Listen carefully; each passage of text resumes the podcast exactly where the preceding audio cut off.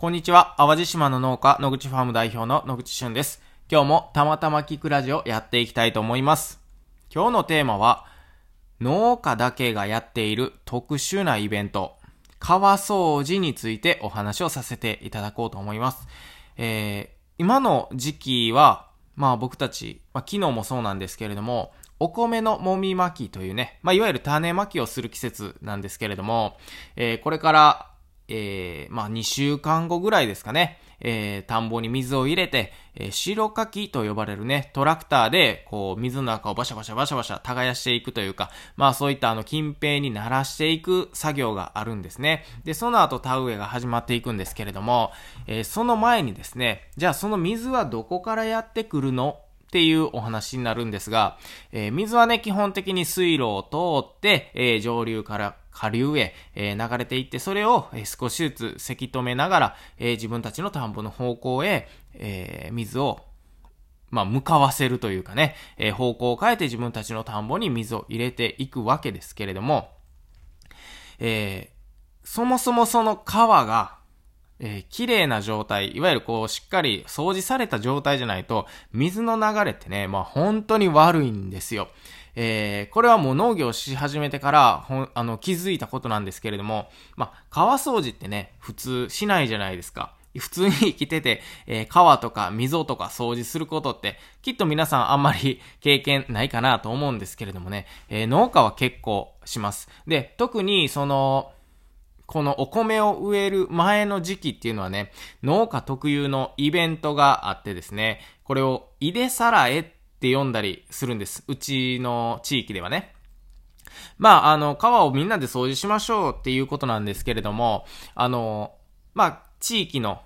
まあ、農家がみんな集まってね、えー、今日はじゃあこの水路を掃除するぞって言って、あの、水路を掃除していくわけですけれども、まあ、その掃除の仕方っていうのが、まあ、その大きな川にね、人が入って、えー、まあ、人力でそこに溜まった、まあ、土とか、えー、毛とか、それこそ生活ゴミとかね、えー、そういったものを、えー、どんどんどんどん川の中から外へ運び出して、えー、それを、まあ、大きな重機とかでね、えトラックに積んで、え捨てに行くと。まあ、そういった、あの、作業というか行事がね、まあ、この、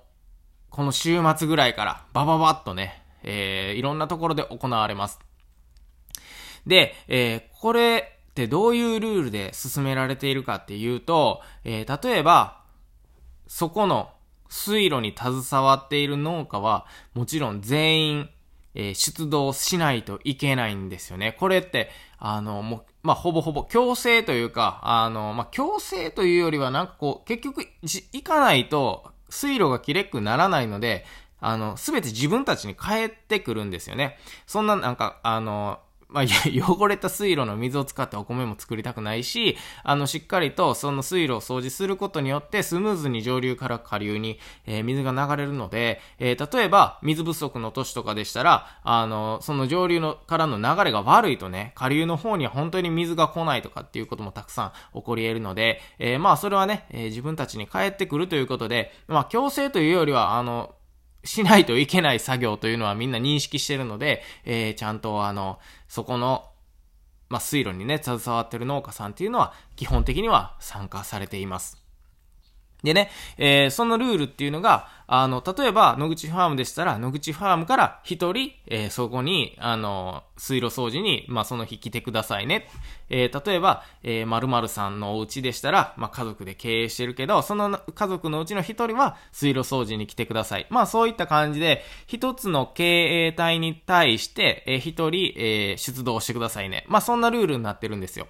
で、まあ大体半日ぐらいもかからないうちにね、えー、まあ人数もいてたら上流から下流まで、えー、一気に、えー、掃除していくわけですね。で、えー、たくさん、まあ田んぼなり畑なり、まあそういったものを持っている方っていうのは、えー、例えば、えー、午前中はこの A という水路、上流から下流まで掃除して、えー、午後からはこちら側の水路っていう風にね、ダブルヘッダーっていう方もね、結構いらっしゃるのかなと思っています。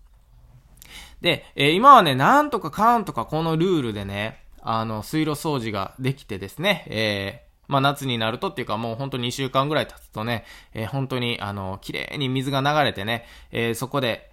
えー、お米作りができるわけなんですけれども、えー、そろそろこのルールが、実は、あの、破綻しかけているかな、というふうに僕は見ています。っていうのも、あの、同じ地域に住んでいる、まあ、その経営体の中から一人、その水路掃除に行かないといけないわけですけれども、そうなってくるとね、今、農業者の平均年齢って、65歳を超えているんですよね。で、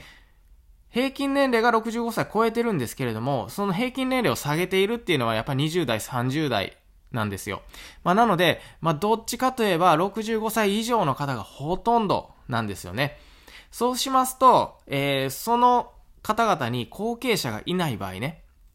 例えば75歳ぐらいになってきて、えー、例えば水路掃除って言ってね、あの大きな段差のある水路に入って力仕事であるな下の泥やね、そういったものをもうどんどん運び出すっていうのはなかなか、えー、厳しいのではないかなって僕も思っていてですね、えー、例えば、あの、じゃあ一見、一見っていう風にね、えー、リタイアというか、えー、農業をやめてしまう農家さんが増えてくるにあたって、えー、そこの通路に携わっている一人当たりの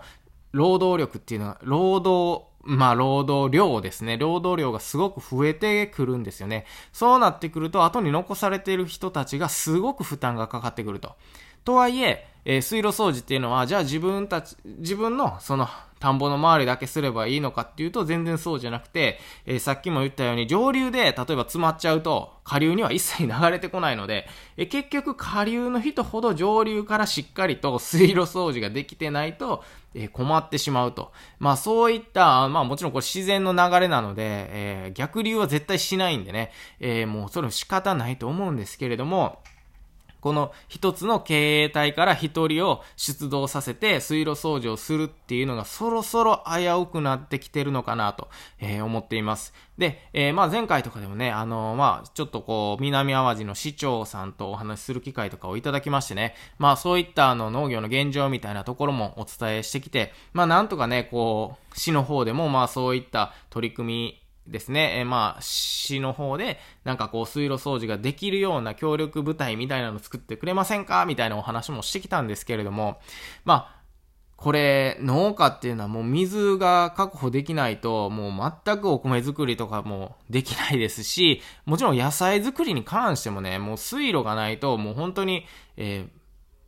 ー、もう全く機能しないんですよ。こんなの水道水なんか使ってたら、もう莫大な金額がかかってきますし、ね、なんかそんなんっていうのはもう、えー、農家一人でどうこうできる問題じゃないんですよね。だってもう水路っていうのはもうかなり、えー、端から端までっていうとね、もう上流下流って言ったら淡路島の中でもめちゃくちゃ長いんで、えー、まあそういうのをね、えー、なんかこれからちゃんと考えていかないと、まあ例えば若い農業者は農業者で、あの